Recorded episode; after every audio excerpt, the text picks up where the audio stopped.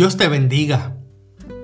Sin haberlo planificado hemos llegado al último byte del año y a su vez al último episodio de esta serie Camino, Verdad y Vida. De la misma manera, no tenía planificado terminar el año 2020 dando un salto en paracaídas. Me imagino que te preguntarás, ¿qué es lo que tiene que ver un salto en paracaídas con el cierre del tema vida y la conclusión de esta serie? Pues te cuento. En el mes de julio fue nuestro tercer aniversario de matrimonio y mi esposa me hace el regalo de un certificado para esta aventura. Y aunque era algo que yo deseaba hacer, te confieso que al instante que lo vi, me sentí muy nervioso. No pude evitar comenzar a pensar en diferentes escenarios, posibilidades, simplemente mi mente no dejaba de pensar, al punto que no quería ni ver videos de paracaidismo, ni tampoco hablar del tema. Desde ese momento, el Señor comenzaba a ministrar mi corazón. La manera en la que reaccionamos ante las diferentes noticias que recibimos en relación a diagnósticos médicos, ante la noticia de que seremos despedidos del trabajo, ante la pérdida de un ser querido, son situaciones difíciles que tenemos que manejar. Y aunque para nada es comparable esto a lo que es una aventura de paracaidismo, lo cierto es que nuestro proceso de manejar estas noticias es muy parecido. En muchas ocasiones, ante los escenarios que nos presenta la vida, tenemos la tendencia inmediata de pensar en lo peor. Es en ese momento donde parece que todo se detiene y llega el punto en el que nos olvidamos de las promesas del Señor para nuestra vida. Nos enfocamos tanto en la situación que tenemos de frente que perdemos de vista que nuestra vida espiritual la sostiene nuestra fe. Dice la Biblia en Gálatas capítulo 2, versículo 20, Con Cristo estoy juntamente crucificado, ya no vivo yo, mas vive Cristo en mí. Y ahora lo que vivo en la carne, lo vivo en la fe del Hijo de Dios, el cual me amó y se entregó a sí mismo. Esta unión por medio de la crucifixión de Jesús nos permite tener la seguridad de que ante los retos que nos presente la vida terrenal, espiritualmente nuestra fe nos tiene que sostener. Pues ese es el poder que levantó a Jesús de entre los muertos en la muerte de cruz y es el mismo que nos levantará de nosotros por encima de cualquier circunstancia difícil. Pero eso sucede cuando somos capaces de crucificar nuestro yo conjuntamente con Cristo. Y eso incluye nuestros temores ante lo inesperado. Finalmente, este pasado sábado 26 de diciembre llegó el día. Las condiciones eran las perfectas para el salto. Y durante el tiempo de espera, mis nervios aumentaban. Llamaron mi nombre y me asignaron un instructor quien sería la persona que saltaría conmigo. Sus palabras y su actitud me daban tranquilidad dentro de lo que esa palabra puede significar en un momento como ese, donde te están colocando aparatos y dándote las instrucciones de rigor. Yo atendía cada palabra con todos mis sentidos, ya que de una manera extraña sabía que mi vida podía depender de esos aparatos que me estaban poniendo y de las palabras que me estaban diciendo. Así también nuestra vida espiritual la sostiene la palabra de Dios, por encima de todo aquello que podemos ver o tener. La Biblia dice en el Evangelio de Mateo capítulo 4 versículo 4 que Jesús, luego de ser tentado por Satanás, él respondió, escrito está, no solo de pan vivirá el hombre, sino de toda palabra que sale de la boca de Dios.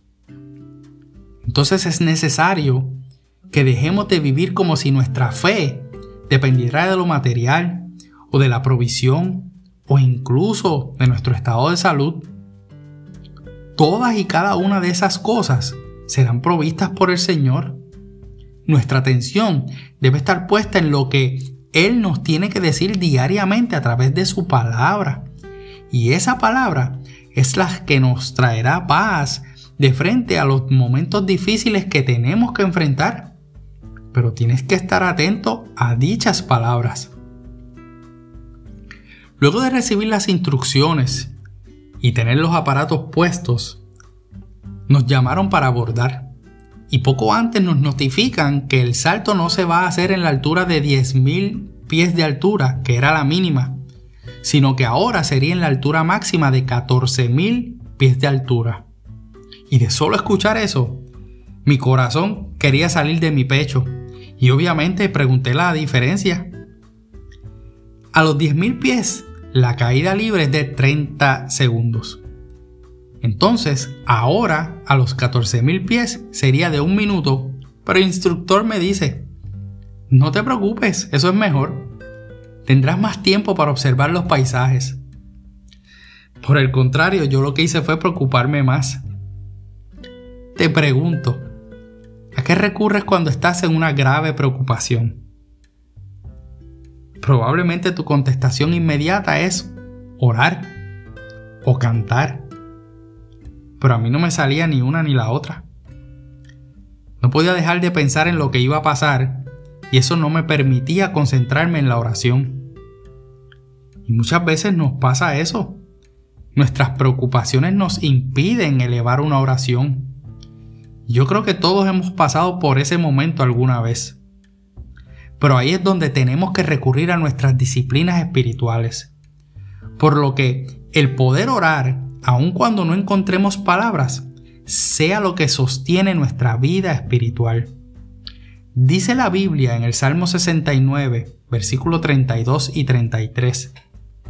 Los oprimidos lo verán y se gozarán.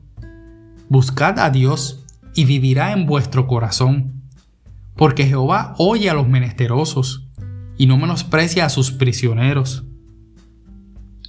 Cuando has cedido tu vida, al Señor y te has entregado a Él, no serás tratado como ciudadano de segunda, ni menos ignorado.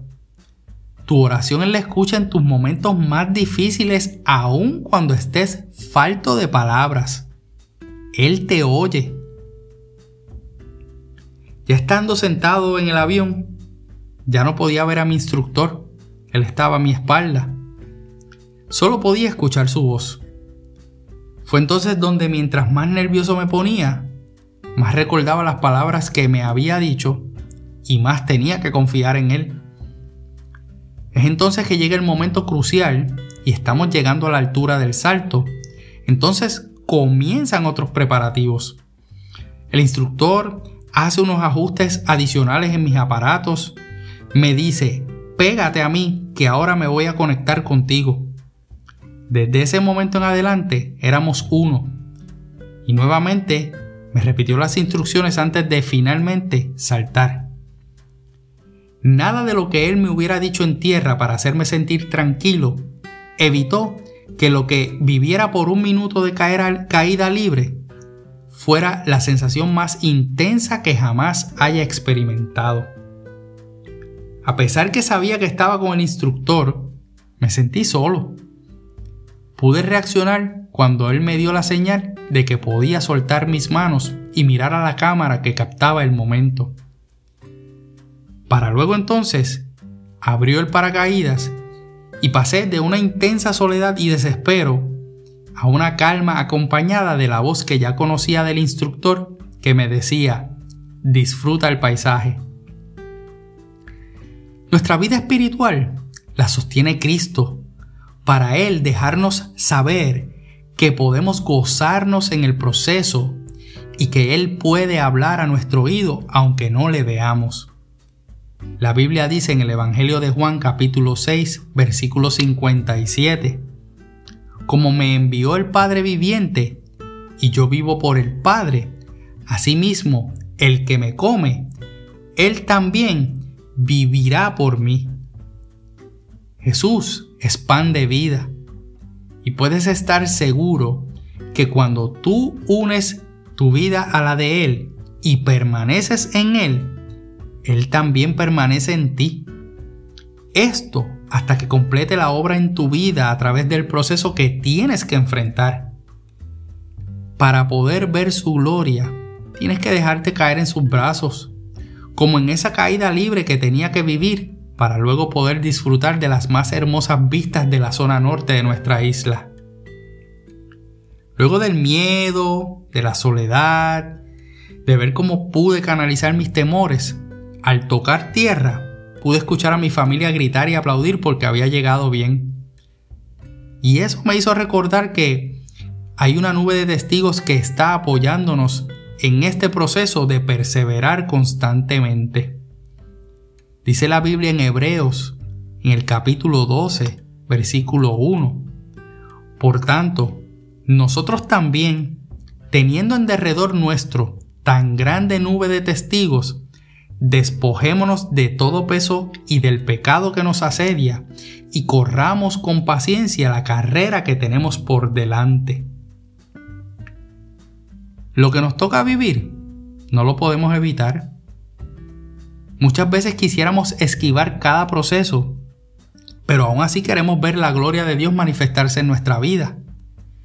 Si no es por ese minuto antes de que abriera mi paracaídas, no hubiera vivido la experiencia más inolvidable que he tenido.